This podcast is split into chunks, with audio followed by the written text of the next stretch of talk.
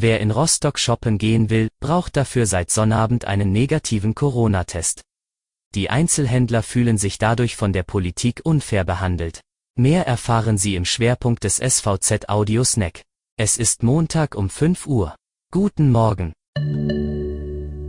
Vorweg, was sonst noch wichtig ist. Bei Sonderaktionen in den Landkreisen Mecklenburgische Seenplatte und Vorpommern-Greifswald konnten sich am Samstag über 60-Jährige spontan gegen Corona impfen lassen. Für die Schutzimpfung mit AstraZeneca standen hunderte Menschen stundenlang vor den Impfzentren Schlange. Die Stimmung in Greifswald sei aber entspannt gewesen, sagt Anke Radloff von der Pressestelle. Der Schweriner Zoo hat jetzt ein Löwenrudel. Löwenmännchen Schapur war schon vor Wochen aus einem Zoo in Frankreich nach Schwerin gekommen und hat sich auf der neuen Anlage bereits eingelebt. Sonnabendnacht sind nun endlich auch die drei Weibchen eingetroffen, die ihm Gesellschaft leisten sollen.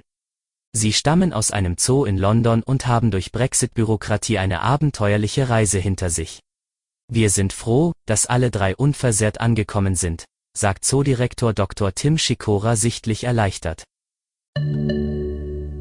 Zum Schwerpunkt. Seit Sonnabend gilt in Rostock die Kundentestpflicht.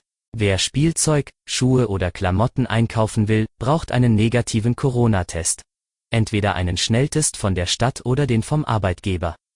Diese Regelung trifft bei den Rostocker Einzelhändlern auf großes Unverständnis.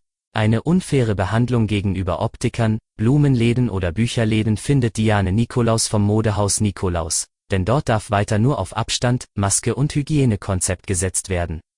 Zudem böten viele Discounter auch mehr als nur Lebensmittel im Sortiment. Es ist nicht der richtige Weg, nur den Einzelhandel zu beschränken, so Nikolaus.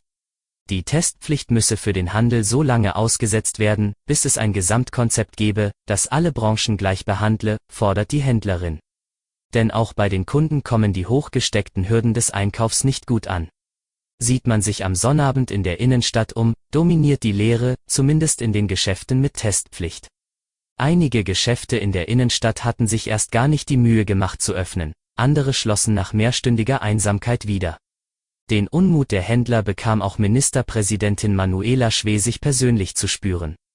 Als sie das Schnelltestzentrum am Kröppeliner Tor besichtigen wollte, wurde sie von 30 demonstrierenden Händlern und Gastronomen empfangen, die sich von ihrer Politik im Stich gelassen fühlen. Ich verstehe ihre existenzielle Not, versicherte Schwesig und lud die Protestierenden am Montag nach Schwerin ein, wo Unternehmerverbände und Gewerbetreibende über ihre Zukunft diskutieren wollen. Das war Ihr Audiosnack. Alle Artikel zum Nachlesen und Hören gibt es wie immer auf svz.de-audiosnack. Wir hören uns morgen wieder.